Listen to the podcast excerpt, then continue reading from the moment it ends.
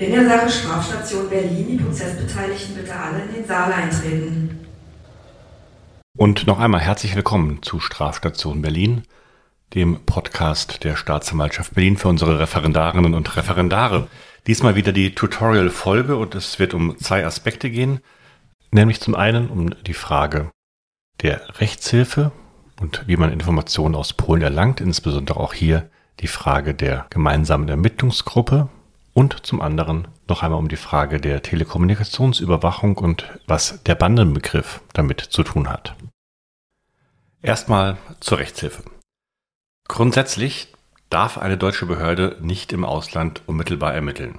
Wir dürfen dort keine Festnahmen vornehmen, wir dürfen dort keine Zeugen vernehmen, machen keine Durchsuchungen und so weiter. Es gilt einfach das Hoheitsrecht des Landes, in dem die Maßnahme stattfinden soll. Also muss der ersuchte Staat gebeten werden, in seinem Hoheitsgebiet für uns zu handeln. Das sind die sogenannten ausgehenden Rechtshilfeersuchen. Und umgekehrt ganz genauso müssen ausländische Behörden, egal ob europäische oder außerhalb Europas, in Deutschland darum ersuchen, dass wir Maßnahmen für sie vornehmen, eingehende Rechtshilfe ersuchen. Natürlich können ausnahmsweise auch mal beispielsweise Polizeibeamte des ersuchenden Staates, eine Vernehmung im ersuchten Staat durchführen. Das muss dann aber ausdrücklich beantragt und genehmigt werden und findet dann auch immer im Beisein der Beamten des ersuchten Staates statt und nach dessen strafprozessualen Regelungen. Bei der Rechtshilfe unterscheidet man zwischen der großen und der kleinen Rechtshilfe. Die kleine Rechtshilfe ist inzwischen schon stark vereinfacht und wird auch deshalb relativ häufig angewandt. Sie findet nämlich innerhalb des Schengen-Raums bzw. innerhalb der Europäischen Union statt, denn hier gibt es eine grundsätzliche gegenseitige Anerkennung der Rechtsordnungen der anderen Länder. Deshalb gibt es da ein vereinfachtes Verfahren, also ähnlich wie der europäische Haftbefehl nichts anderes ist als ein vereinfachtes Auslieferungsübereinkommen im Rahmen des Schengen-Raumes, gibt es dann innerhalb des Schengen-Raums auch durchaus die Möglichkeit, direkt mit europäischen Ermittlungsanordnungen zu arbeiten und so weiter. Und selbst wenn es nicht um standardisierte strafprozessuale Maßnahmen geht, wären die Abläufe immer noch weniger kompliziert. Denn im Rahmen der kleinen Rechtshilfe können die Staatsanwaltschaften und Generalstaatsanwaltschaften untereinander in Kontakt treten. Eine ministerielle Beteiligung muss eben gerade nicht erfolgen. Außerhalb des Schengen-Raums greift die sogenannte große Rechtshilfe und die ist je nach entsprechender völkervertraglicher Vereinbarung anders ausgestaltet, in der Regel vor allem aber umständlicher und langwieriger. Bei der großen Rechtshilfe werden die entsprechenden Rechtshilfeersuchen bei der Staatsanwaltschaft gefertigt und dann über die Generalstaatsanwaltschaft und die Senatsverwaltung für Justiz an die zuständigen Bundesbehörden, jedenfalls das Bundesamt für Justiz, möglicherweise auch noch das Bundesjustizministerium und das Auswärtige Amt dann an den ausländischen Staat, der um eine Handlung ersucht werden soll, gesteuert. Wir hatten das schon mal kurz im Rahmen der Folge 5 zum Thema Salafismus angesprochen, als es darum ging, Informationen aus der Türkei hinsichtlich der ausgereisten Berliner Salafismusverdächtigen zu bekommen.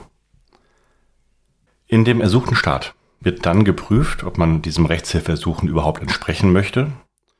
Dann wenn das bejaht wird, von den entsprechenden Ministerien an die tatsächlichen umsetzenden Stellen das Rechtshilfeersuchen weitergegeben und dort dann schließlich das Rechtshilfeersuchen umgesetzt. Die Erledigung, also zum Beispiel das Protokoll einer Zeugenvernehmung, wird dann über den gleichen Weg wieder nach Deutschland zurückgesandt. Allein schon durch diesen Weg ergeben sich Verzögerungen, abgesehen von den natürlich auch zu überwindenden Sprachbarrieren und so weiter. Die Besonderheit, die wir hier im Rahmen der Enkeltrickgeschichte haben, ist die gemeinsame Ermittlungsgruppe oder auch kurz JIT. So haben wir sie auch gerade das ein oder andere Mal genannt. Es steht einfach für Joint Investigation Team. Bei einem solchen JIT wird ein Vertrag zwischen zwei Ländern geschlossen, wie in diesem Fall zwischen Deutschland und Polen, bei der Bekämpfung eines bestimmten Kriminalitätsphänomens wie hier beim Enkeltrick grundsätzlich zusammenzuarbeiten. So schafft man dann im Rahmen des ohnehin schon vereinfachten kleinen Rechtshilfeverkehrs die Möglichkeit, dass nicht jede einzelne Ermittlungshandlung vom Partnerstaat abgesegnet werden muss, sondern im Rahmen einer gemeinsamen Ermittlungsgruppe können grundsätzlich Informationen auch unmittelbar ausgetauscht werden, wie hier im Fall die Rufnummern, die in Polen ermittelt und binnen wenigen Stunden dann in Deutschland zur Überwachung aufgeschaltet werden können. Womit wir auch schon noch einmal bei der Maßnahme wären, die im Rahmen der Klausur eine Rolle spielen kann, nämlich den Telekommunikationsüberwachungen, wie sie auch hier in dem Fall und bei den meisten Enkeltrickverfahren angewendet werden. Ich hatte dazu schon mal im allerersten Tutorial etwas gesagt, deshalb jetzt noch mal etwas kürzer, das Ganze zur Wiederholung. Geregelt ist die Überwachung der Telekommunikation in Paragraph 100a StPO und für die Klausur ist insbesondere relevant, dass sie nur bei bestimmten Straftaten der sogenannten mittleren und schweren Kriminalität nach Paragraph 100a Absatz 2 StPO überhaupt angeordnet werden darf. Daher ist auch hier im vorliegenden Fall entscheidend, dass von einem jedenfalls gewerbsmäßigen oder bandenmäßigen Betrug und nicht nur von einem einfachen Betrug ausgegangen wird, da andernfalls eine Telekommunikationsüberwachungsmaßnahme gar nicht angeordnet werden dürfte. Die Anordnung obliegt grundsätzlich dem Richter und nur bei Gefahrenverzug dann der Staatsanwaltschaft. Und eine Anordnung aufgrund von Gefahr an Verzug ist tatsächlich nur für drei Tage gültig. Dann muss eine richterliche Anordnung erfolgen und die staatsanwaltschaftliche Anordnung bestätigen. In den Enkeltrickfällen kommt es auf diesen richterlichen Beschluss in der Regel schon gar nicht mehr an, weil ja eben, wie wir es besprochen haben, die Telefone nur mehrere Stunden genutzt und dann wieder eine andere Nummer aufgeschaltet werden müsste. Die Rechtmäßigkeit der Anordnung der Telefonüberwachungsmaßnahmen spielt in der Klausur seltener eine Rolle.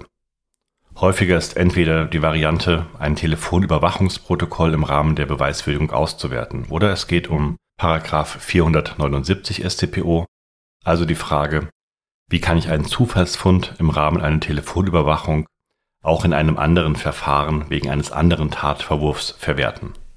Der Grundsatz von Paragraph 479 StPO, der als Vorschrift zugegebenermaßen etwas kompliziert formuliert ist, besagt, wenn die Tat, hinsichtlich derer ich einen Zufallsfund auf der Telefonüberwachung habe, ebenfalls eine Katalogtat nach 100a Absatz 2 StPO wäre, dann kann ich auch im Rahmen meiner Beweiswürdigung diesen Zufallsfund verwenden.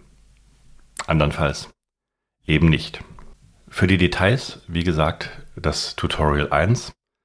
Hier nochmal gerade spezifisch, was den Enkeltrick-Betrug betrifft. Die Telekommunikationsüberwachung ist natürlich eines der wesentlichen Instrumente, wenn es darum geht, den Nachweis zu führen, dass Beschuldigte in einer Bandenstruktur agieren.